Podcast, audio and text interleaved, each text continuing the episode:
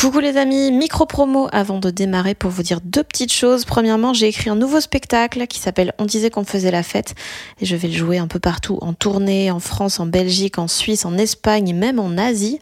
Euh, toutes les dates sont sur fannyruet.com. Et puis deuxième nouvelle, mon roman Bien sûr que les poissons ont froid sort en format poche le 2 mai et il sera dispo le même jour en livre audio. Je l'ai enregistré moi-même, j'ai trop aimé faire ça et je suis trop contente du résultat. Donc euh, yay I'm Sandra, and I'm just the professional your small business was looking for. But you didn't hire me because you didn't use LinkedIn jobs. LinkedIn has professionals you can't find anywhere else, including those who aren't actively looking for a new job but might be open to the perfect role, like me. In a given month, over 70% of LinkedIn users don't visit other leading job sites. So if you're not looking on LinkedIn, you'll miss out on great candidates like Sandra. Start hiring professionals like a professional. Post your free job on linkedin.com/people today. Salut, je m'appelle Fanny Ruet et vous écoutez Les gens qui doutent.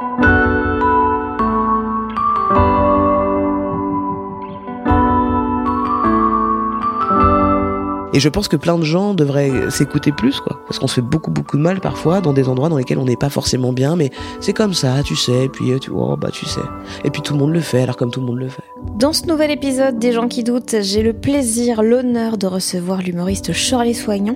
Vous l'avez peut-être comme moi découverte il y a plus de dix ans à la télévision dans l'émission On demande qu'à en rire, mais aujourd'hui bah, elle fait vraiment partie des meubles dans le stand-up francophone. Elle a écrit et joué plusieurs spectacles, elle a lancé sa boîte de prod, sorti plein de formats différents de blagues sur internet, elle a participé à 3 millions de galas en télé, elle a lancé le Barbès Comedy Club à Paris en 2019 qui a fermé là il y a quelques mois. Elle a joué dans plein de pays grâce à son tour du monde des comedy clubs. Elle a travaillé sur l'écriture de blagues de la série Drôle sur Netflix à laquelle j'ai participé aussi. Elle a donné plein de masterclass. Donc c'est vraiment une des humoristes euh, les plus importantes de notre génération. Et il y a quelques mois, elle a annoncé qu'elle arrêtait le stand-up, qu'il ne lui restait euh, que quelques dates avec son spectacle Être humain, euh, que je suis allée voir d'ailleurs, qui était vraiment très très bon. C'était extrêmement beau, bien écrit, touchant, pertinent. Euh, elle, y aborde des sujets qui sont très lourds. Euh, Ça parle de drogue dure, de séjour en hôpital psychiatrique, de pédocriminalité, mais avec des passages vraiment hilarants.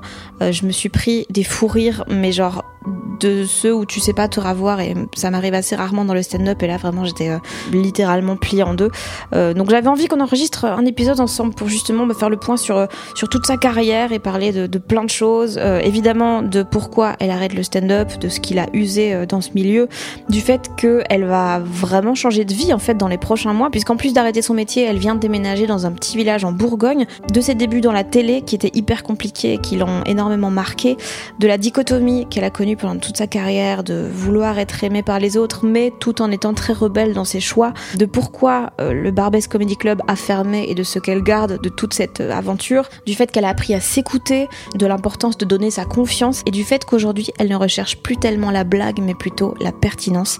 J'espère que ça vous plaira. Comment ça va déjà? Ça va bien, ça va bien. Fatigué un peu. Fatigué. On va pas se mentir, ça se voit dans mon visage. je peux pas- On se regarde yeux dans les yeux. Ça va super. Non, je suis fatigué. T'as fait quoi? Euh, j'ai fait quoi? Bah, c'est la tournée là. J'ai enchaîné trois, quatre dates, tu sais. Puis moi, je produis en même temps. Mm. Euh, je fais, enfin, quand je dis produit, c'est, on pense vraiment, je suis juste à signer des chèques. Mais en fait, je m'occupe aussi de- des feuilles de route, prendre les billets de train de tout le monde. Ah ouais. Oh, tu vois, des trucs comme ça. Donc en fait, un, un spectacle pour moi, c'est c'est 10 postes Ah à ouais. gérer. Mais tu signes quand même des chèques ou pas? Ah non, je fais plus de chèques, je fais des virements. J'ai une comptable, Dieu merci. Mais ouais, ouais, donc euh, fatigué parce que 3 jours de tournée, pour moi, est égal euh, 20 jours de travail non-stop. Ouais, donc euh, crevé. Puis euh, le fait de. Je, je suis passé par Paris là et ça y est, j'ai déménagé de Paris, tu sais, mais du coup, dès que je reviens à Paris, je sens que ça me tire sur l'énergie. Donc ça me fatigue vite. Là, vraiment, ça fait un quart d'heure que je suis à Paris et j'ai envie de crever. La pluie, les gens, tu vois, les trottoirs trop, trop étroits. Je suis triste. Je suis mieux à la campagne. Ah, tu m'étonnes. Ouais. Mais donc là, en fait, t'as totalement changé de vie. Je commence à être tranquillou, quoi. On se trempe la nuque, tu vois, tranquillou. Euh, déjà, j'ai déménagé à la campagne, euh, En Bourgogne? en Bourgogne. Là, dans quelques, quelques jours, ça y est, j'arrête la scène. Je vais pouvoir enfin faire autre chose. J'étais obligé de le dire et de le, pour, pour le faire, tu vois. Ah ouais? Ouais, Ah, t'es vraiment- comme ça, toi, t'es obligé de te Ouais. mettre un peu. Ok. Sinon, le coca, tu sais, quand il y a une bouteille de coca chez moi, je la bois en entier. Après, je suis là, ah, j'aurais pas dû, j'ai mal au ventre. Tu vois, je la bois en une heure, quoi.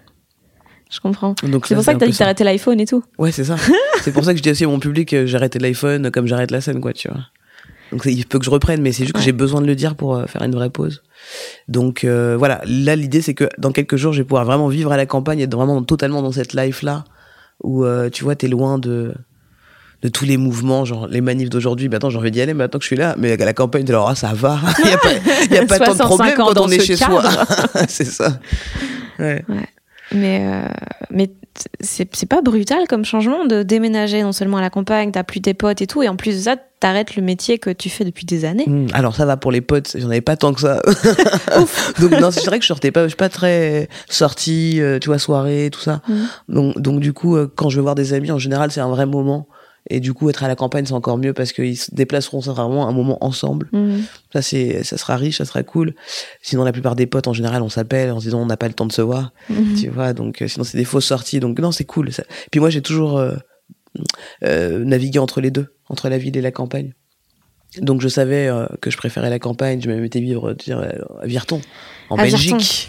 Donc euh, non, c'est un truc que j'aime bien. C'était il y a trois, trois ans, quatre ans, je crois. J'ai fait ça pendant six mois. J'adore ça. Euh, ce qui est brutal, ça va certainement être de pas monter sur scène à des moments où j'aurais peut-être envie, tu vois, des petits trucs. des- Ça m'est arrivé là d'aller voir des plateaux et de me projeter déjà dans le moment où j'allais arrêter en disant oh non non ça va être trop dur. J'aurais trop envie d'y aller un peu. Mais je crois que c'est parce que là je suis encore dans le move. euh, Mais en Mhm. vérité ça va me faire du bien d'arrêter vraiment. Pourquoi? Qu'est-ce qui t'a usé? Euh, Waouh Euh, Mon identité m'a usé dans ce dans elle, elle m'a usé dans ce milieu et dans cette vie en fait de base elle m'épuise.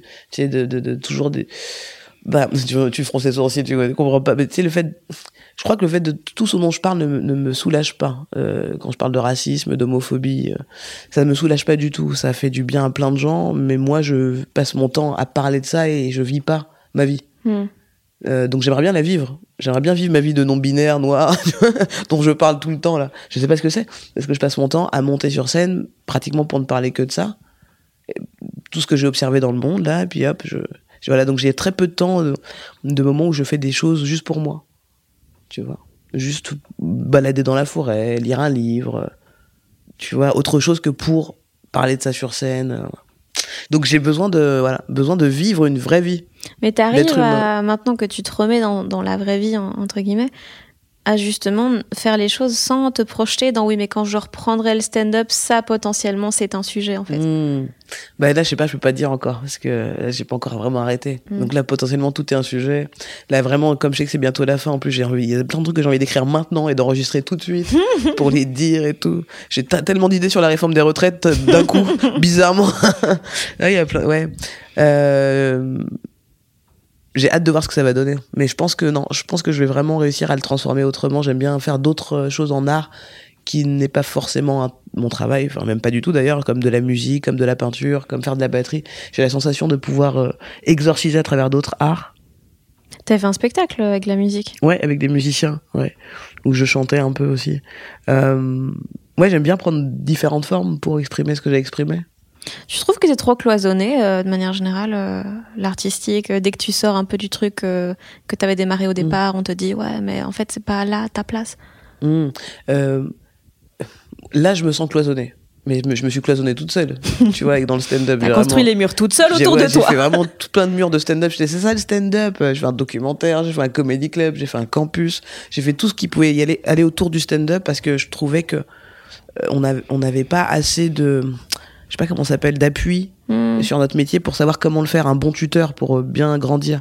Mais pour, c'est pas parce que tu, en fait, je le vois un peu, parce que je me disais comme le, comme le communautarisme, c'est, bien, mais c'est pas une fin en soi. Hmm. Donc c'est bien de connaître les règles, mais c'est pas une fin en soi. Ouais, c'est il faut construire des règles pour pouvoir après les dépasser quoi. Ouais, exactement. Mm. Donc là, ça y est, j'ai construit ces règles-là et maintenant, ça y est, ça m'a saoulé. N'écoutez rien de ce que j'ai dit Ouais, au campus. Exactement, comme pour l'iPhone, comme pour tout. N'écoutez pas ce que je dis. Faites ce que vous avez à faire. Tu changes souvent d'avis? Je change pas d'avis, en fait. Il évolue tout le temps. Et, mais c'est pas un changement d'avis. Quand je reprends l'iPhone, c'est une contrainte avec une conscience toujours aussi élevée de c'est chaud de faire ça. Mhm. Mais J'ai pas en plus repris d'iPhone, j'ai repris un, un autre téléphone parce que je me suis menti, j'ai pris un Samsung, histoire de dire que c'était pas l'iPhone. Hmm. Mais bref, euh, c'est surtout parce que, comme je l'explique dans ce spectacle-là, j'ai dû reprendre parce que justement, euh, quand tu fais, quand tu montes un comedy club, le faire sans téléphone, euh, smartphone, c'est compliqué dans notre, dans notre temps. Donc du coup, j'ai dû reprendre un téléphone pas équitable parce que ça va aussi vite que les autres et qu'on peut communiquer à la même vitesse. Parce que le Fairphone ne communique pas à la même vitesse que les autres, tu vois. Donc c'est des trucs cons, mais j'ai dû, voilà, j'étais contrainte de revenir à ça sans changer d'avis sur ce que je pense de la fabrication et de la façon dont on a d'utiliser euh, la technologie à outrance en achetant l'iPhone 1, 2, 3, 4, 5, c'est c'est une dinguerie et tout en parlant de transition écologique à côté euh, et d'inclusion t'es là waouh c'est tellement euh, incohérent donc j'essaie de pas être incohérente et de savoir ce que je fais. Donc maintenant je sais ce que, que je suis une esclavagiste maintenant. je suis juste un peu fragile dans mes propos en tant qu'esclavagiste. Des fois je, je doute de c'est mon esclavagisme. Et puis j'y reviens. Euh, on a là, on peut avoir l'impression que je change d'avis, mais en vérité c'est une continuité. Et je pense que quelqu'un qui est arrêté sur ses idées, c'est quelqu'un qui, tu vois, est Mm. figé. C'est pas bon ça. On est en mouvance permanente. Je pense qu'il faut euh, avancer comme l'âge, quoi, jusqu'à la mort, quoi. Mm. T'as jamais dit des choses que t'as regrettées dans tes spectacles? Regretter, euh, est-ce que c'est regretter? Non, mais où je me suis dit ah là là quand même c'était chaud ça. oui oui, ça m'est déjà arrivé. Je cherche en même temps, mais en général ton cerveau il va oublier, tu vois. donc Non, c'était pas moi. donc c'est ça. je- Là j'ai oublié toutes les vannes que j'ai regretté de faire. Mais oui oui, ça m'est déjà arrivé de dire un peu des trucs. euh, un peu à côté de la plaque, notamment sur la communauté LGBT, euh, où des fois je suis un peu beauf de ouf et, et vraiment je dis des trucs qu'on fait mais pas du tout. Je suis ah bon, pardon.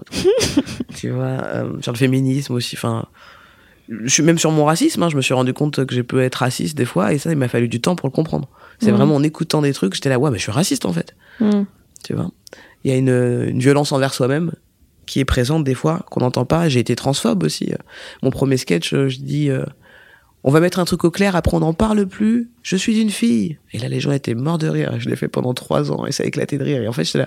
Maintenant que je me sens vraiment dans cette non-binarité, c'est vraiment ridicule comme j'ai essayé de me faire accepter par les autres. Mm. Avec un rire de. Alors que j'en avais jamais rien à foutre d'être un gars ou une meuf pour les gens, en fait. Mm. Mais je savais que ça allait faire rire les gens.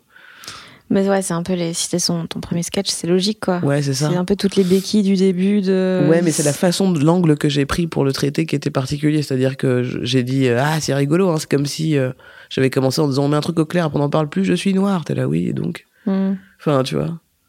Il y a un truc un peu euh, de dire je suis d'accord avec vous alors que pas du tout. Mm. Ou à l'époque je l'étais. Enfin, en tout cas, ce que, là où j'étais, j'étais d'accord pour qu'on, qu'on m'aime.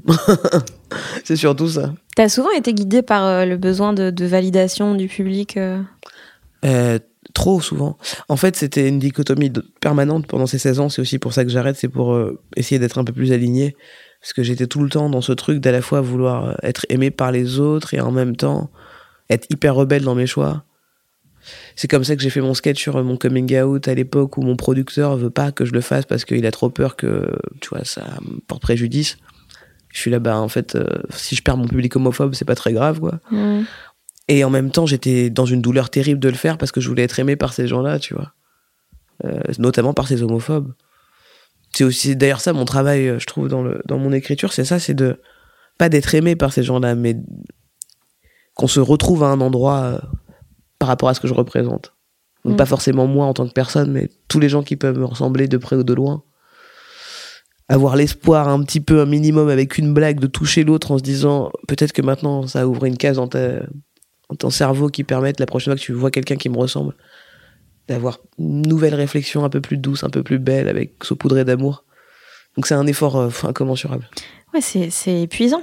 Ouais. De... Parce que tu dois tout le temps éduquer les gens en fait. Ouais, en commençant par moi. Tu vois, avec tous les trucs dont, dont je parlais tout à l'heure. Donc c'est ouais, c'est épuisant. Euh, et donc c'est pour ça que je dis j'ai envie de vivre cette vie dont je parle. je sais pas si elle existe vraiment, faut que je la vive quoi, tu vois. Donc c'est ça. Euh, ça m'a beaucoup fatigué, mais c'est comme ça que j'ai aussi euh, trouvé l'essence de ce que je voulais trouver sur scène, dans ce que je voulais raconter, sans m'épuisant. Tu penses que c'est nécessaire dans l'artistique d'être épuisé à un moment? Dans la vie, je crois, ouais. Dans la vie, ouais. C'est pour ça, ça permet de, comment on appelle ça, tu sais, de tailler le, la pierre pour euh, en avoir l'essence, quoi. Il faut s'épuiser, ouais. L'érosion, quoi. L'érosion du temps sur soi. Alors, Mais c'est terrible. ouais, c'est terrible, ouais. Mais c'est la vie. Elle est pour pour avoir euh, le sentiment de de, de moments de, de, de, de zénitude, de paix. Je pense que ça passe par aussi des moments difficiles. Donc l'épuisement, ouais. Parce que c'est le livre que j'ai lu en ce début d'année de Christian Bobin. Mon ex qui m'a quitté avec ce livre. L'épuisement. Très beau livre que je conseille. Tu vois, pour se rappeler un petit peu aussi à, à son essence.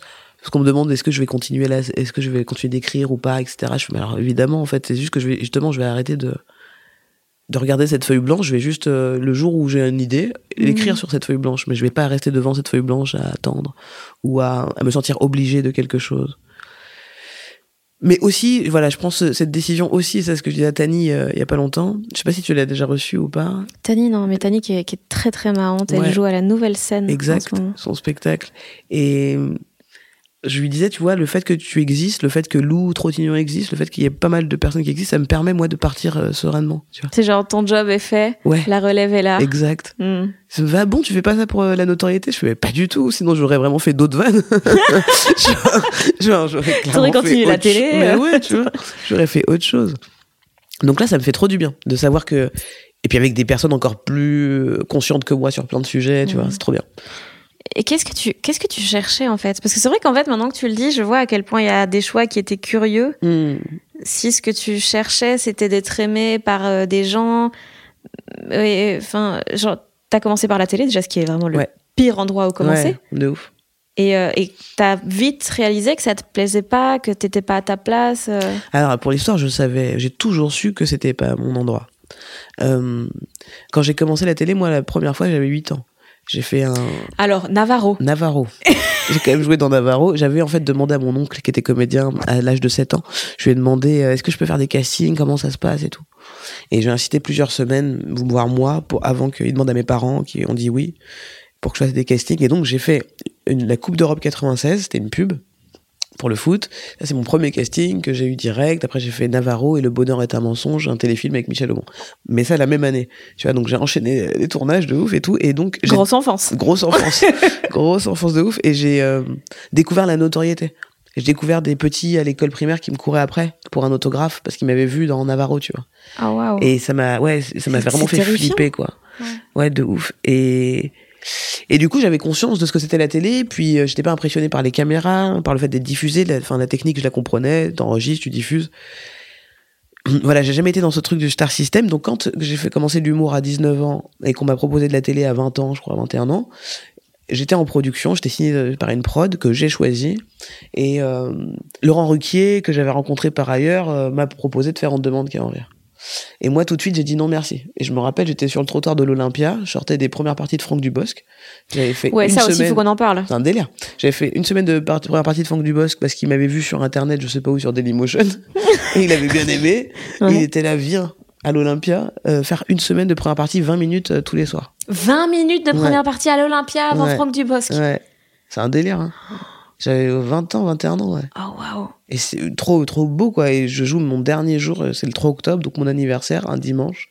Franck m'a offert des fleurs, euh, champagne et tout, trop mignon, machin. Et je suis comme ça, trop bien, euh, dans cette dernière soirée. Et là, Ruquier gâche mon anniversaire. Ce qu'il appelle. Et il me propose, on me demande a rien. Et je dis non, merci. Sur le trottoir, en plus, hyper enjoué. Je viens de finir une semaine d'Olympia. Je suis là, non, c'est bon, je crois que c'est bon, ma route est tracée. Je vais y aller mollo, m'entraîner à l'Olympia. Tu vois, normal. et euh, mes producteurs sont avec moi ce jour-là. Et mon oncle, avec qui j'avais proposé de, de venir en, en tant que manager, qui était l'oncle qui m'avait fait faire des castings à 8 ans. Euh, donc mes producteurs, ils étaient deux, et ce manager sont trois à me dire vraiment, tu viens de dire non à Ruquier sur le trottoir de l'Olympia, là, c'est pas possible. Nous, on, on a pris le théâtre de 10 heures trois fois par semaine, jeudi au samedi. C'est pas, tu peux pas dire non à une télé aussi importante hein, tous les jours à 18 heures. Donc je dis, bah si si, je peux dire non. Regardez, je l'ai fait. Là, aucun doute, vraiment. J'en ai, j'en ai pas. Sauf que là, ça y est, mon oncle, rapport familial, je te connais depuis que t'es gamine, tu fais n'importe quoi, t'es en train de rater le train. Et on me met une pression folle sur ce trottoir. Et en fait, moi, je fonctionne un peu euh, petit bonhomme que je suis à ce moment-là euh, au défi. Tu vois, tu me défies, je suis là, moi, je suis pas capable, moi, je suis pas capable, ok, je le fais, moi. Et en fait, je le fais comme ça, tu vois, sous la contrainte de mes trois, Hmm. trois gars qui m'entouraient, qui devaient. euh, Il y a une polémique sur ce trottoir, ça dure une demi-heure, je pense, ou vraiment. Je suis là, non, j'ai pas envie. Et ils me font rappeler et je rappelle, et je dis d'accord. Voilà, pour résumer, c'est un peu ça. C'est un peu plus long que ça, mais ça a été ça. En gros, j'ai accepté un sous la contrainte.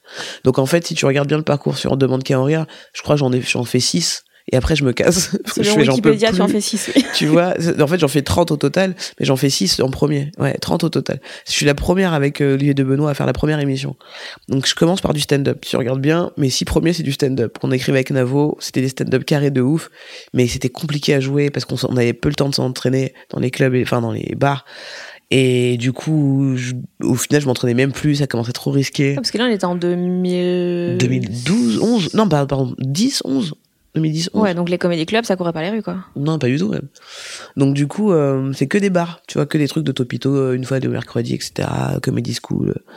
Voilà, il faut, euh, on n'a pas beaucoup d'occasions de le faire. Et plus ça va, plus le rythme est effréné, et moi j'ai le temps de m'entraîner dans les stand-up, et en plus je commence le stand-up. Je commence à avoir conscience que je fais du stand-up, parce que mon premier spectacle s'appelait SketchUp. Donc, c'est pour dire, je ne savais pas ce que je faisais. c'est, on me demandait, j'étais à SketchUp, j'en sais rien. Maintenant, c'est devenu un vrai, apparemment, euh, une, une vraie forme maintenant. Il y, a, des jeunes maintenant qui me disent ça. Là, je parle comme une yeuve, mais il y a des jeunes, ils me disent, je fais du SketchUp. Je fais comment ça? Et en fait, les gens qui font du stand-up et ils sont pas au courant. Ce qui fait juste parce que des fois, ils jouent un peu des persos. Mmh. bon, bref. Et puis, il y en a d'autres qui disent, oh, SketchUp, c'est vraiment un truc, tu fais du stand-up, après noir, après il y a un sketch. ok. Pourquoi pas, c'est un SketchUp. Donc voilà, bref, à l'époque, je sais pas ce que je fais. Donc, euh, je découvre le stand-up à peine. Et je me retrouve en demande qu'à en rire à essayer d'en faire comme George Carlin, jugé par Jean, euh, par Jean Benguigui. c'est genre incroyable, quoi. Donc j'arrête au bout de 6. Et là, il se passe un truc. euh, je voulais en parler sur scène, j'ai jamais eu l'occasion, donc là, je t'en parle comme ça. C'est un peu violent, mais ce qui se passe, c'est que Drucker m'appelle pour faire une émission Europe 1 à l'époque. Il a un truc, c'est pour les nouveaux talents. C'est une émission d'une heure où il présente un nouveau talent. Et il doit demander des témoignages à des gens connus. Et il demande le témoignage de Laurent Ruquier. Et Laurent Ruquier dit non, je ne connais pas cette personne. Parce que j'ai arrêté l'émission. Oh, waouh Tant qu'elle revient pas, je la connais pas. Et j'étais là, bon, bah tant pis, on demande d'autres témoignages. Et là, mes prods, ils font, je crois que t'as pas compris en fait ce qui est en train de se passer. Là, ça s'appelle du boycott, donc faut que tu y retournes. Alors, clairement, wow. c'est une traduction de mes producteurs. hein. Moi, je pense que c'était juste un petit coup de pression. Il aurait, enfin, je veux dire, boycotter quelqu'un qui est pas connu, ça marche pas de ouf. Mmh. Euh, c'est sur ces belles paroles que je suis retourné faire en demande qu'à en rire. Et je réarrête un moment. Et, et là, j'explique pas parce que c'est vraiment euh, violent et je préfère vraiment raconter sur scène un jour de façon très marrante. Mais bref, j'ai dû faire mes excuses et tout ça pour revenir dans l'émission, tout ça, machin. Donc ça a été vraiment pour moi une- un traumatisme. Un vrai traumatisme que j'ai eu du mal à, à digérer. Ça a mis des années, tu vois. J'ai pas parlé à mon oncle qui était mon manager pendant des années, qui est aussi de ma famille et que j'aime très fort aujourd'hui, qu'on se, re- on se revoit. on- Mais parce que je me suis senti trahi, quoi. Et que toi qui as vu mon spectacle Être humain, tu peux savoir que chez moi la trahison, ça peut être compliqué à gérer, tu vois. Euh, donc voilà, il y a tout cette cumul, ce cumul qui fait que je monte ma production en me disant en fait plus jamais on me dira ce que j'ai à faire, Mmh, Qui s'appelle On Time. qui s'appelle On Time Production. À mon heure, quoi. Je suis pas pressé, on n'a pas à me pousser, quoi. Voilà, c'est un peu ça qui se passe pour résumer. C'est un peu genre des contrariétés, beaucoup de contrariétés. Euh, non, j'en avais déjà dans la société, euh, que je relevais beaucoup et que j'en faisais des stand-up, mais alors celle-ci, c'est pour ça que j'appelle beaucoup les, ce milieu la famille. Tu vois, on me demande pourquoi t'appelles la famille et tout. Il y a un rappeur, je fais, parce que c'est une famille, on l'a pas choisi, mais on doit vivre ensemble quand même, quoi. Et des fois, c'est violent. Ah, c'est dans ce sens-là. Moi, je pensais que c'était dans le sens euh, la famille, les gens avec qui j'ai choisi de bosser. C'est parce que c'est les seuls qui m'ont pas cassé les couilles. non, Parce justement. que j'ai dû enlever tous les autres, tu vois. Non, en fait, dans la famille, il y a des gens que t'adores et d'autres pas, en fait. Ok. Tu choisis pas les gens avec qui tu traînes, tu vois. Mais on grandit ensemble quand même et on doit s'a- s'a- s'accepter quand même. Mmh. Ouais, c'est autre chose, tu vois. Parce Ouais. que- Mais non, parce qu'une famille, genre, sinon j'en ai une autre euh, que je dois aussi gérer, mais c'est une famille, quoi. J'ou- J'oublie pas que c'est une famille. C'est comme ça qu'on peut avancer ensemble aussi et pas. Mais c'est aussi un truc un peu piégeant, euh, où je me suis piégé, quoi, parce qu'à dire la famille, il y a aussi des secrets de famille, tu vois. Et des trucs qu'on dit pas, du coup. Et des trucs comme ce que a fait Laurent Ruquier ou d'autres, euh, que je trouve abjects. Maintenant, ça y est, je, je vois que les humoristes, dès qu'il se passe des choses comme ça, ils en parlent. Ah ouais, parce que moi, j'ai jamais connu le milieu aussi malsain que ça, Ah ouais. quoi. Non, mais ça, que t'as essuyé tous les plâtres Ah là là. pour que nous, on arrive comme des rois. en disant non, mais tout le monde est gentil. Ouais, c'est une dingue. Après, tu vois, euh, Ferrari, il était avec moi, on l'a vécu. Moi, je l'ai vu gueuler directement. Il était plus conscient tout de suite et je l'ai vu, moi, prendre des positions euh, devant les prods. euh, où ah ouais, on- tous, Verino, on était hyper impressionnés et tout. Hum, Il avait tendance à gueuler direct et tout, donc il a vécu différemment et puis il est peut-être moins naïf que moi. Moi, je crois que j'attendais vraiment quelque part une reconnaissance quelque part à un moment donné. Tu vois, je sortais d'une euh, forme de vie où l'identification, le, le, le, la, la, la confiance, je l'avais pas encore trouvé, je l'ai, je l'ai encore mis du temps à le trouver. C'est que maintenant là, ici, maintenant que je commence à comprendre euh, de quoi je dois m'entourer. Ah ouais? Ouais. Comment, euh, c'est quoi les, les déclics? Parce que tu, tu, tu parles dans le spectacle notamment qu'il y a beaucoup, beaucoup de, de gens et de, de concepts auxquels tu as dû dire non Mm. et que tu as dû refuser alors que ce sont des, vraiment des monstres du milieu. Ouais. Euh, et il y a cette image qui m'a beaucoup parlé de, il y a un truc qui toque. Il y a un Ouais, truc qui, tu sais qu'il y a un toque. truc qui va pas. Ouais. Ouais. Et, mais ça veut dire qu'il faut, il faut les, il faut le cran d'oser euh, quitter les choses euh, alors que c'est souvent les chemins un peu tout tracés euh, qu'on sait qu'on doit suivre et il Mm. faut aller dans les gros festivals, il faut Carrément. connaître ces gens-là quoi. Ouais, alors c'est tout à fait personnellement, mais de, vraiment tout à fait personnellement, c'était vraiment une question de vie ou de mort. J'entends par là euh, que ma santé mentale commençait vraiment à en prendre un coup. Donc il était vraiment question de vie ou de mort, et je pèse mes mots. Il était temps que je pense à moi, Mm. que d'aller de marcher sur mon entorse, tu vois. J'appelle ça l'entorse artistique que je m'étais faite depuis un moment. Il était temps que je me respecte, et il est temps que je me respecte. Parce que il y a, il y a ce qu'on voit de moi sur scène, en télé, et puis il y a ce que je vis dans ma vie privée, quoi. Tu vois, donc là, je parle tout à fait personnellement. Mm. Question de vie ou de mort. Euh, quand tu, quand tu, effectivement, quand tu acceptes trop l'inacceptable en permanence, il y a deux solutions. Soit tu perds ta compassion, ton empathie, et tu deviens un être vivant euh, qui marche sur le capitalisme et c'est tout. Et puis, ok, parce que ce serait trop dur de voir la vérité en face, donc je peux comprendre qu'on fasse ce choix-là. Ou alors t'es d'une hypersensibilité terrible, toujours à essayer, et tu te fais du mal au lieu de te faire du bien, quoi. Donc moi, c'est mon cas. Moi, le cas, c'est que je me, tu vois, je finissais par ne, des choses à la con, il y en a plein, hein. mais de base, ne plus me nourrir, ne plus, ne plus dormir, ça te fait divaguer déjà, tu vois. Mm. Parce qu'en fait, tu te laisses mourir quelque part. Tu, tu te laisses mourir. Donc en fait, il n'est plus question de me faire du mal à ce point-là. Et je pense que plein de gens devraient s'écouter plus, quoi. Parce qu'on se fait beaucoup, beaucoup de mal parfois dans des endroits dans lesquels on n'est pas forcément bien, mais c'est comme ça, tu sais, et puis euh, tu, oh, bah, tu sais. Et puis tout le monde le fait, alors comme tout le monde le fait. Il y a plein de phénomènes comme ça dans le stand-up qui font que j'arrête le stand-up parce que je ne veux pas faire, pour le coup, je ne veux plus faire partie de cette famille. Euh, parce que si certaines personnes acceptent ça, je peux pas accepter ça moi. Enfin, on peut pas faire partie de la même famille pour le Mhm. coup. Voilà. C'est aussi, c'est aussi des choix comme ça. C'est aussi des choix forts, mais c'est des choix artistiques. C'est un vrai choix artistique. C'est une fa- c'est une forme, c'est une démarche artistique pour moi de, de dire aussi j'arrête. euh, Tu vois. Si vous, vous continuez ça, moi j'arrête alors. Tu vois. Mm. Et comment comment t'imagines ta vie dans la dans deux mois? Ouais, je suis certainement en train de faire du stand-up. On le sait, Shirley. non, non, je- On a tous fait des paris dans combien de jours tu reviens je sais, tout le monde a fait des paris. Mais en fait, les gens vont être très surpris. Euh, notamment des, des gens que je pensais être des amis qui ont fait des paris sur ma, re- ma, ma venue et qui du coup ne Ah, m'appellent pas. ah, c'est un vrai truc? Ouais. Ah, Oh, vraiment, ouais, ouais, vraiment. je disais ça pour rire. Non, non, mais pour le coup, non, il y, a des- il y a des vrais paris. Il y a des vrais gens qui disent oui, elle va revenir dans deux, trois mois. Euh, Des gens qui, qui je pensais étaient des amis.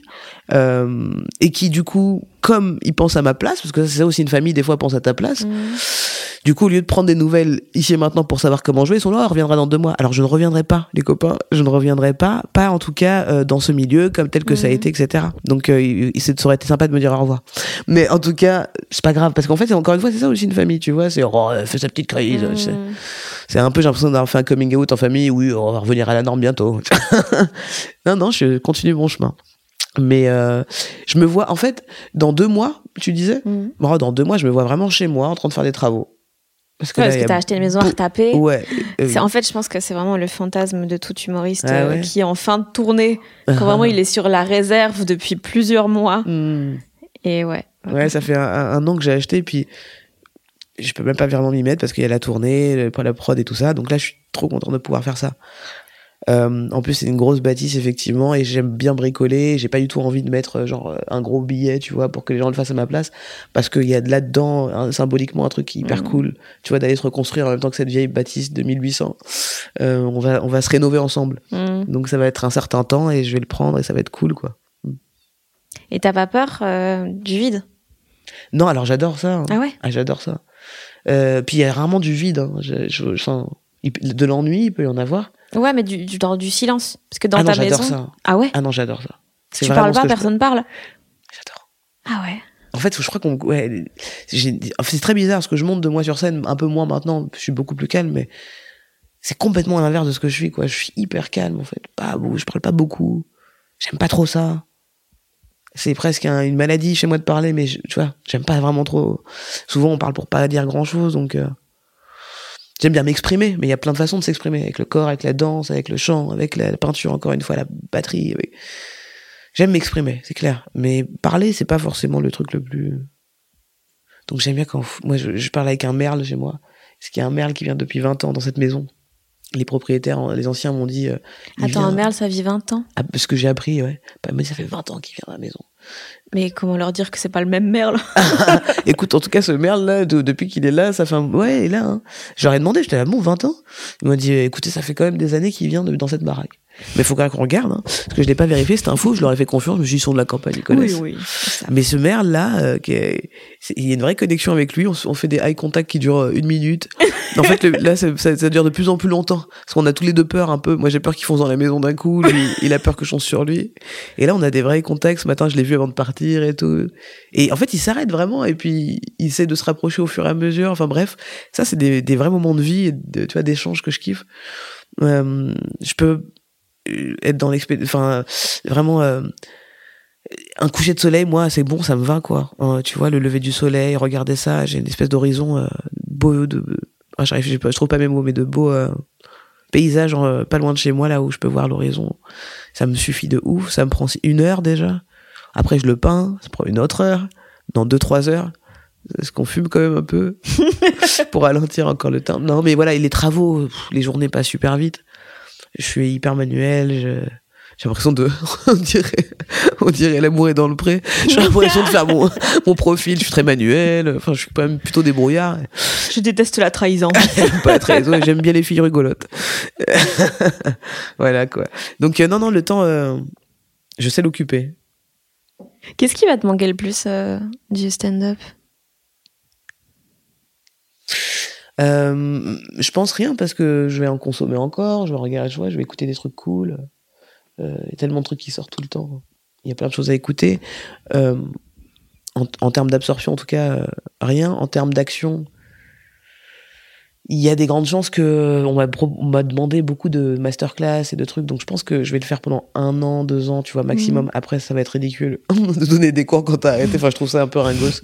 Tu vois, donc mais là si je peux encore partager mon expérience je vais le faire. Donc je serai pas totalement éloigné euh, comme je te disais juste avant qu'on enregistre mais je dois je dois pardon euh, monter euh, la saison 3 de définition, donc c'est des épisodes de stand-up que j'ai fait. Là, je vais les monter. Pour moi, c'est encore, ça fait partie encore du stand-up que de retravailler les blagues au montage. Euh, je vais le faire avec le spectacle Être humain qui doit sortir aussi en montage. Je veux faire un deuxième documentaire et le dernier évidemment sur, euh, tu vois, la suite du premier. Et ma suite est fin pour moi. Euh, qui racontera tout, comment j'ai ouvert et fermé un club, comment j'ai, pourquoi j'ai arrêté ma carrière, comment on est passé du premier documentaire où il y avait que des bars à tous ces comédie clubs et la mhm. série drôle et tous ces trucs-là. J'ai filmé en fait tout euh, de ma carrière depuis 2007. J'ai tout. Et donc du coup là je suis là, faut que je monte ça, je sais pas comment, ça va être un, un gros film je pense, qui va mélanger beaucoup de choses, mais qui me résumera totalement bien. Donc ça va pas me manquer le stand-up parce que je vais baigner dedans encore beaucoup là. Oh ouais, en fait, tu veux, ouais. En fait, je me dématérialise, c'est ça le truc. Vous allez encore me voir en vidéo et m'entendre pendant un petit moment, mais euh, physiquement, euh, je me repose. Et le, le club, justement, le, le Barbès, t'en gardes quoi? Est-ce que t'as beaucoup de, de, de, de rancœur vis-à-vis de. Aucune. Non, non. J'en ai eu par un moment parce que on est être humain et que voilà, des fois c'est pas facile. On n'est pas Bouddha, quoi. Hmm. Mais en fait, euh, tout de suite avec mon cousin. Tu euh, t'attends, tu l'as ouvert donc en. Je l'ai ouvert en octobre 2019. J'ai eu le projet en 2018, même fin 2017. Euh, j'ai mis beaucoup de temps à trouver le lieu, puis à discuter avec le propriétaire euh, des murs qui voulait s'engager avec moi dans le concept, alors qu'à la base moi je voulais juste louer un lieu. Mmh. Donc on a ouvert une conversation avec un gars inconnu pour moi, à qui, il fallait que j'explique ce que je voulais faire mmh. comme comme délire. Euh, et puis après on a développé la, la, la, la marque et puis l'image avec mon cousin Thomas. Et puis quand j'ai dû arrêter, euh, j'ai décidé d'arrêter pour euh, pour des raisons de valeur, pour résumer, des raisons de valeur humaine, c'est-à-dire que l'argent est moins important pour moi que les valeurs humaines que je voulais mettre dans ce club et Et donc voilà, là je, je, le résume comme ça parce que j'ai envie de le raconter sur scène, que je, je Mhm. l'enregistre. Voilà, j'ai envie de le. Ouais, donc juste, t'étais pas d'accord avec les. Ouais, là si je le raconte, je vais forcément. Ouais, voilà, j'étais pas d'accord avec sa façon de voir. Donc j'ai voilà, j'ai décidé d'arrêter. Mais en tout cas, quand j'ai décidé d'arrêter avec mon cousin, on s'est dit qu'on était hyper fiers de nous parce que on avait mon cousin avec qui que je fais chier depuis ses 7 ans euh, pour faire des sketchs, des raps avec moi, enfin tous les trucs on le fait en duo. Et là, lui, il est designer aussi. Donc c'est lui qui a fait le design du club et tout. On était hyper fiers de ce qu'on avait fait parce qu'on sait à quel point le travail acharné et tout, euh, il a, il a amené ça. Et donc on se dit, ah, c'est cool, on sait qu'on est capable de le faire. Et puis c'était beau. Et puis moi, je le vois comme une démarche artistique, presque comme un spectacle qui a duré trois ans. Tu vois, et c'était trop beau. De toute façon, toutes les bonnes choses ont une fin. Mhm. Donc je suis contente d'en voir la fin moi-même, tu vois. Après là où je suis plus triste, c'est pour sur et c'est aucune rancœur mais de la tristesse pour toute la la communauté LGBT qu'il y a plus qui pouvaient s'y retrouver pour euh, les personnes euh, non valides qui pouvaient s'y retrouver. Il y avait- tellement de personnes différentes euh, qui pouvaient s'y retrouver que là on voit que depuis que ma marque a fermé c'est beaucoup plus difficile de s'y retrouver en termes de line-up. Là ce soir je vais à la nouvelle scène c'est cool, c'est un peu ceux qui reprennent un peu le flambeau avec euh, le Charlie. C'est deux petits euh, deux endroits comme ça qui permettent d'avoir une safe place pour des personnes qui n'en ont pas ailleurs. Ça, ça me rend vraiment triste et ça me frustre et ça me donne presque envie de rouvrir un club. Tu vois, juste à cause de ça. Mhm. Alors non, je le ferai pas tout de suite, mais mais en tout cas, ça donne voilà. La frustration pourrait me donner envie de faire des choses, mais il faut que j'apprenne à arrêter de faire les choses dans l'anxiété et la frustration. Tu disais tantôt que, que parler euh, de sujets qui te touchaient ne te, ne te faisait pas du bien, en fait. Mhm. Et c'est vrai que dans, dans, dans ton dernier spectacle, Être humain, tu parles de beaucoup de sujets difficiles. Mhm. Tu parles notamment d'hôpital psychiatrique, tu parles de, de drogue dure, de tout, plein, plein de Tout ça, ça va ensemble. c'est un cocktail Mais- en général. C'est pas moi qui l'ai dit. Euh, et et pour- pourquoi tu le fais si ça te fait pas du bien? Alors, ce qui me fait du bien, en fait, c'est que ça fasse du bien aux autres. Et du coup, ça me fait du bien. Mais il y a, tu vois, il y a une Mm. espèce d'étape entre intermédiaire. Tant que j'ai pas. Tant que j'ai pas fini le spectacle, en fait, tant que je suis pas sorti de la scène et tout, je sais pas ce qui s'est passé, quoi, à chaque fois. Avec ce spectacle, surtout. Donc, euh, c'est cool parce que j'ai des retours écrits, des, des, des vrais retours écrits. Pour une fois, c'est cool, c'est parce que ça parle vraiment du, de ce que je raconte et pas de qui je suis, ce que Mm. je représente. Tu vois, ça, c'est cool. On a des vraies conversations avec le public et ça me fait vraiment, vraiment du bien. Et c'est pour ça que j'arrête aussi, parce que ça fait, c'est bon, ça y est, je suis arrivé au truc que je voulais atteindre, mais le but c'est pas de me faire du mal non plus. Euh, et il y a quand même une petite douleur effectivement à le faire des fois, parce que perdre les pédocriminalité, euh, quand t'as pas, quand t'as pas bien digéré les choses toi-même, parce que ça met des années, c'est pas évident, mais putain, il faut le faire parce que si j'attends de digérer, je vais peut-être crever, là, tu vois. Donc, tu vois, il y a une urgence aussi. En fait, ce qui me ferait pas du bien, c'est de le faire en permanence. Tu vois, c'est pour ça que par exemple, là, être humain, j'avais commences à le jouer il y a un an, puis après j'ai arrêté pendant six mois pour faire d'autres blagues autour du monde là, et après je suis revenu avec l'être humain parce que je savais que sinon j'allais péter un plomb parce que j'étais en train moi-même de réparer des choses. Ça, ça va faire beaucoup pour mon cerveau quoi. Mhm. Dire tentative de suicide en permanence, dire pédocriminalité tout le temps. Il y a des moments où où je rentre et et je voyais pas je voyais du noir quoi, vraiment noir noir noir quoi. Même si les gens étaient bien, moi j'étais euh, pas bien. Euh, mais en même temps, je le savais hein, quand je l'ai écrit, je savais ce que ça allait faire. Je savais ce que ça allait faire et en même temps, c'est presque pour ça que j'étais chercher ça. J'étais là, euh, c'est la dernière douleur là. Après on arrête, tu vois? C'est Mhm. vraiment comme ça, je pense que je l'ai fait. Inconsciemment, c'était ça qui se passait. Allez, encore, un- un- Tu encore un savais effort déjà que t'allais arrêter après. euh, Ouais, en fait, euh, tu vois, je suis tellement dans plein de trucs en même temps que des fois je m'oublie. Mais le mois du passé, il met des, il verrouille des trucs et il m'avait, on avait envoyé un post il y a un an, en juillet 2021, pour dire, euh, et quand je dis on, c'est les multiples mois, mhm. pour dire euh, en juillet 2021, euh, j'arrête bientôt, tu vois. Et j'avais oublié que j'avais noté ça. Et je, ça veut dire que mon cerveau disait sur t'as mal, là, faut que tu commences à l'écrire.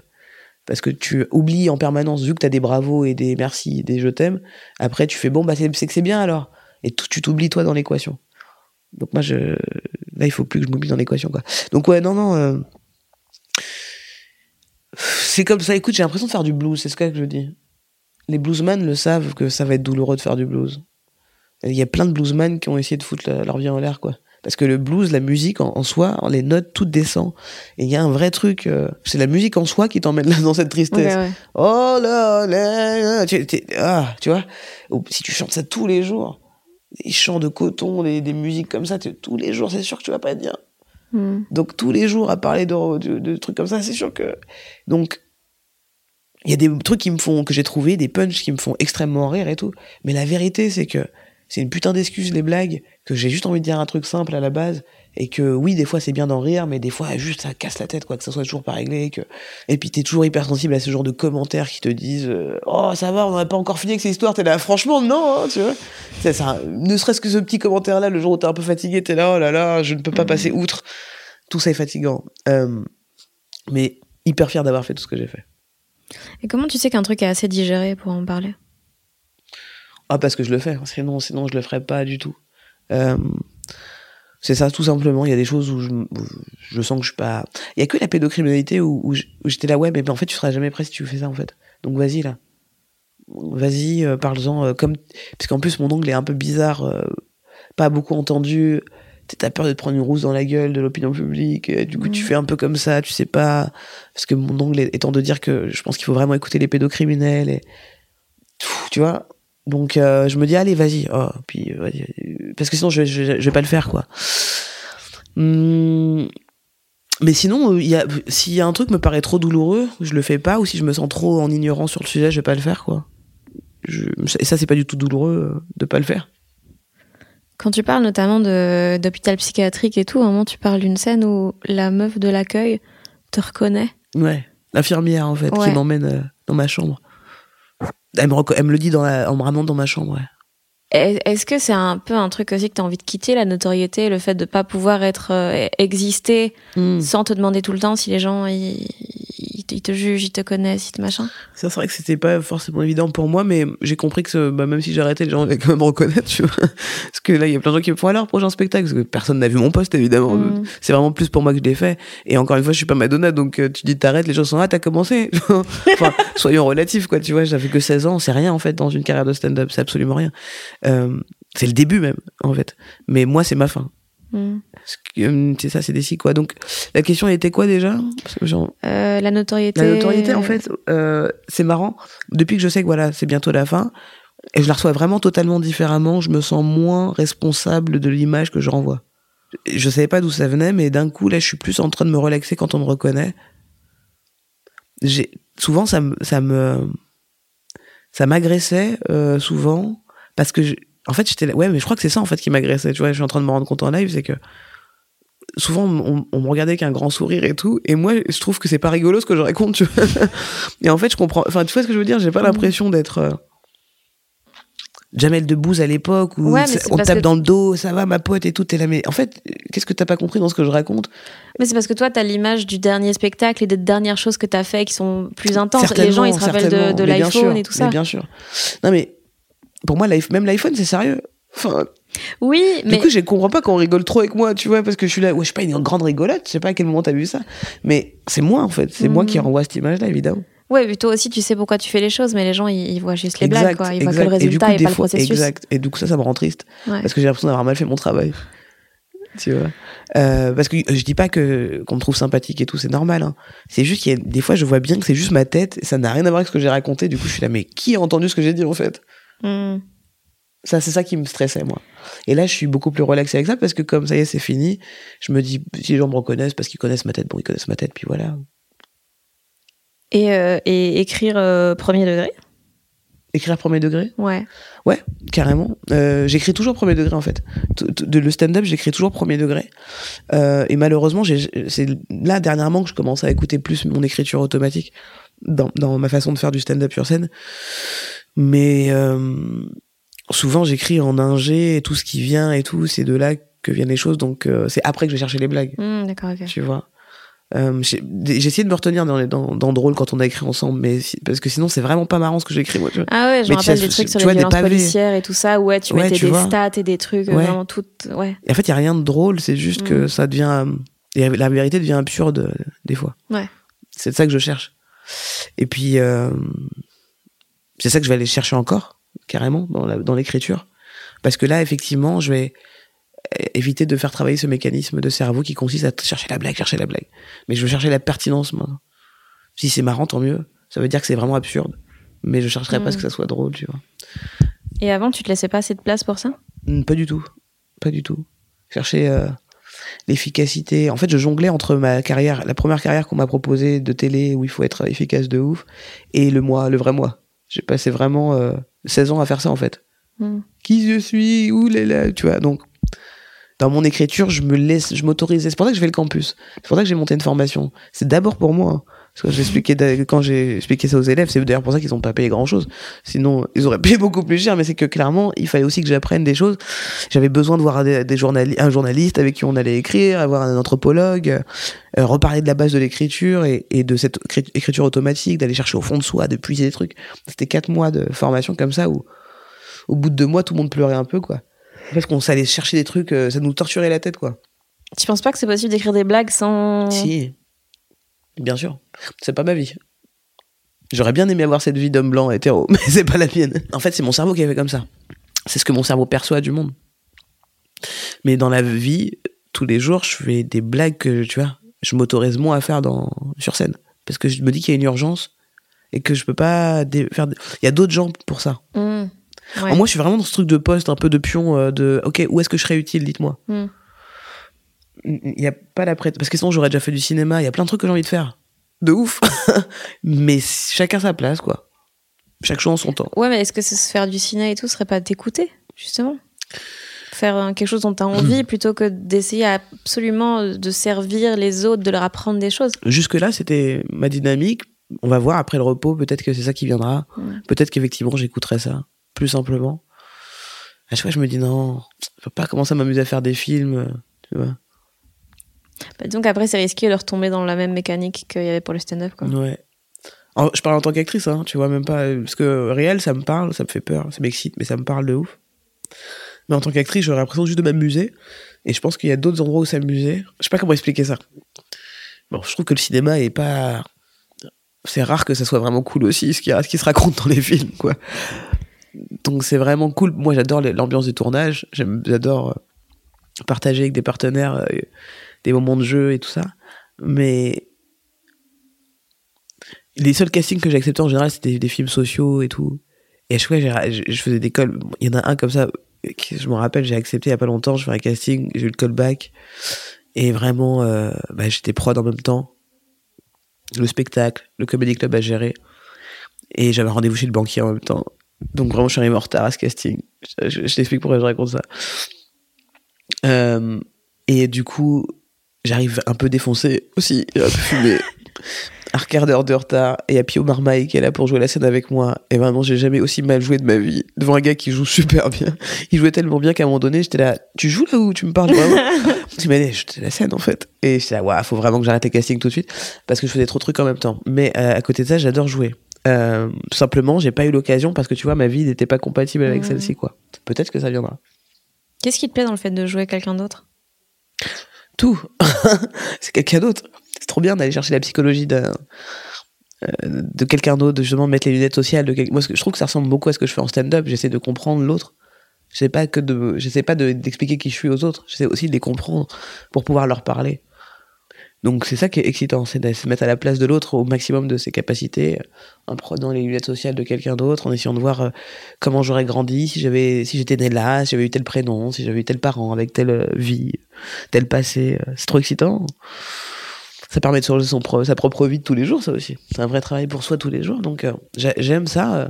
Puis j'aime aussi l'idée de, au-delà de jouer un, un autre personnage, j'aime l'idée de jouer avec d'autres partenaires. D'être, contrairement au stand-up, Ouais, c'est très solitaire en c'est trop chouette là. Tu vois. Mhm. C'est trop chouette de de pouvoir euh, envoyer la réplique à quelqu'un, d'avoir la complicité de l'autre dans le regard. d'avoir- Moi, j'adore ça.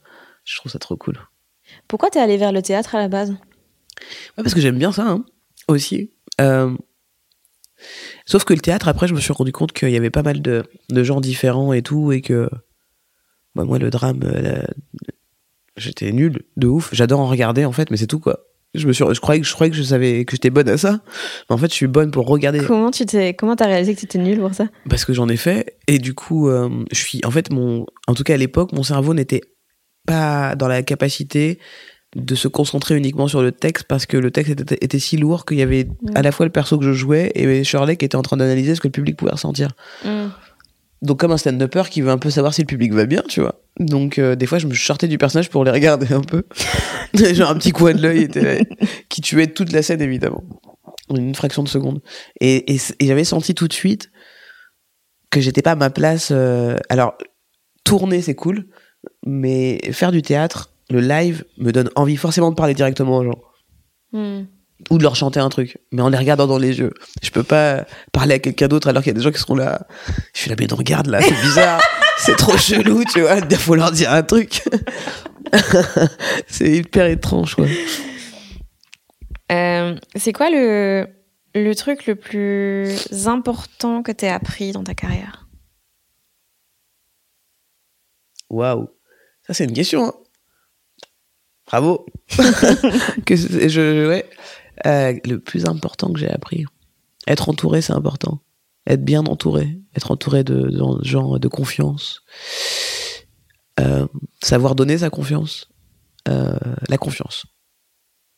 J'ai appris à développer ma confiance et à comprendre qu'elle était hyper importante pour avancer. En fait, moi, je, comptais que sur le public. Tu vois. Et le public, c'est cool, hein, on a une super relation. Mais j'avais oublié de. Parce Ouais, que le mais public. c'est, une masse, quoi. Ouais. Et tu vois, en termes d'individus, j'avais beaucoup plus de mal à, à créer des liens euh, un par un. Euh, J'arrive plus avec la masque, avec. Et- Comment ça se fait, ça? Oh, certainement mon enfance. Hein. euh. Il y avait plein de choses dont, dont, dont je parle dans le spectacle et d'autres pas d'ailleurs, mais qui font que ouais, je me suis très, je me suis toujours senti un peu solo, quoi, un peu. Et mon père, il m'a fait grandir avec des phrases comme "T'es né seul, tu vas mourir seul". Donc Allez, bon anniversaire Ouais, c'est ça. Tu vois, depuis que j'ai 8 ans, 8, 9 ans, j'entends ça. Donc, du coup, j'ai toujours. euh, Et puis, euh, il m'a fait beaucoup peur sur le monde qui nous entoure, sans avoir totalement tort d'ailleurs, mais c'était peut-être un peu trop tôt, un peu pas, pas assez délicat, pas assez. Il m'a donné beaucoup de confiance en moi pour dépasser des choses, savoir que j'étais capable de faire des choses. En même temps, il m'a- il m'a aussi instauré beaucoup de peur sur le monde extérieur. Sur le fait qu'en tant que noir, il faudra en faire plus que les autres, qu'en tant que femme, ça allait être difficile, qu'en tant que lesbienne, il allait pas m'accepter. Que ça fait beaucoup de choses à. Tu. Donc, euh, et puis mes premières aventures dont je te parlais là tout à l'heure, au début de ma carrière, m'ont vraiment, vraiment, euh, vraiment, vraiment, vraiment euh, blessé euh, dans ma confiance que je pouvais avoir dans les autres, qui était déjà pas ouf. Donc là, c'était un peu mort, quoi. Donc maintenant, avec le temps, j'arrive plus à aller bien, me faire kiffer, notamment, tu vois, là, le, le fait d'arrêter, c'est un choix euh, joyeux euh, qui montre que je vais bien, en fait. C'est un, bon signe Mm. que de marcher sur mon entorse en faisant, ah, ça fait toujours des blagues, allez, encore un nouveau spectacle, allez. Tu vois, non, on va pas faire ça, on va pas appuyer sur l'entorse, on va guérir, on va faire de la rééducation, tranquillement. Mais euh, c'est ça, c'est j'ai répondu à la question, je crois. hein. Ouais. Parfait. Je sais plus. Euh, Dans le spectacle, tu parles de, tu parles de drogue Mhm. et du fait que t'en, t'en prenais euh, pour euh, ressentir des choses. Mm.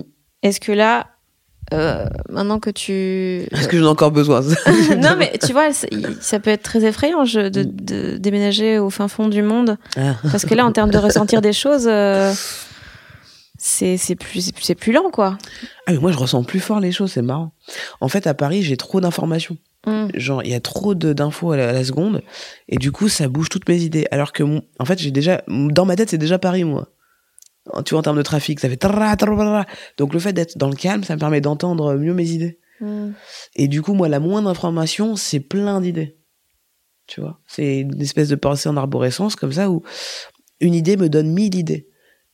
Une conversation dans mon village me fait de la journée un gars qui va pas bien dans mon village, euh, c'est déjà, on parle de drogue et d'hôpital psychiatrique, là il y en avait un comme ça qui était pas bien, j'en ai parlé au village, il faut peut-être faire attention à lui et tout.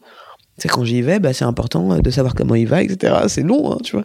Donc toute information pour moi. J'imagine est- le village d'Astérix et Obélix où t'es allé voir le druide. C'est un peu ça. C'est vraiment un peu ça, quoi. Tu vas voir le gars au bar, quoi. Salut le druide qui donne les poissons et tu dis les boissons, pardon. Et tu lui dis euh, ne donne plus jamais de boissons à ce monsieur. Il est tombé dedans quand il était petit, quoi. Euh, Ouais, c'est ça.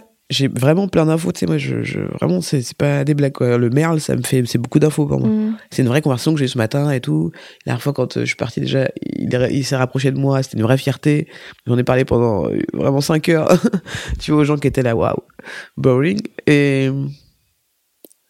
donc non, non, euh, les sensations, je vais les ressentir plus fort et Mm. mieux qu'en masse comme ça justement à Paris où d'un coup c'est voilà. Ouais, ou en fait, là, la drogue, c'était plus une fuite, Ouais. justement, des stimuli. quoi. Exact. Oh, ok. Alors que là, j'en ai pas besoin à la campagne. Alors qu'à Paris, euh, si je devais encore faire euh, ma, ma vie à Paris, il y a des chances, oui, que je reprenne des drogues pour me donner un peu de, un peu de baume au cœur. Bah, en fait, plus tu t'alignes, euh, plus tu écoutes qui tu es vraiment, et me dire peut-être que ce que je suis vraiment, c'est pas humoriste. Ça fait partie de mon chemin là. Déconstruire comme ça, déposer les choses, parce qu'il y a un truc un peu aussi simple de se dire j'ai trouvé ma voie. euh, Mm. ça y est, c'est bon. euh. Ça me fait peur, moi, de m'enliser dans quelque chose aussi. On va pas se mentir, ça me fait peur. De devenir cette vieille bourgeoise humoriste qui met la gueule sur la vie alors que ça va tout très bien. Moi, Euh, Hidalgo, j'ai pas raison. tu vois, il y a un truc un peu. J'aime. J'ai pas peur d'avoir peur. Ça, c'est clair. Mais J'ai envie qu'on termine là-dessus. hein. Cool. Merci beaucoup. Merci, Fanny.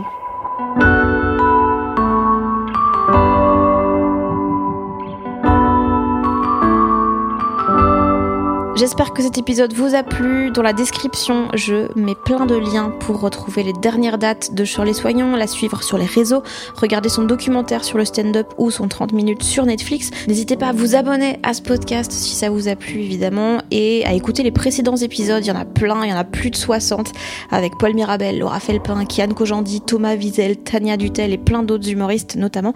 Euh, et puis vous pouvez me suivre moi aussi sur Instagram pour être tenu au courant de la suite. Des bisous Et cet épisode a été mixé par le fabuleux Maxime Moitieu qui est également à l'origine de ce fabuleux générique. When you make decisions for your company, you look for the no-brainers. And if you have a lot of mailing to do, stamps.com is the ultimate no-brainer. It streamlines your processes to make your business more efficient, which makes you less busy. Mail checks, invoices, legal documents, and everything you need to keep your business running with stamps.com.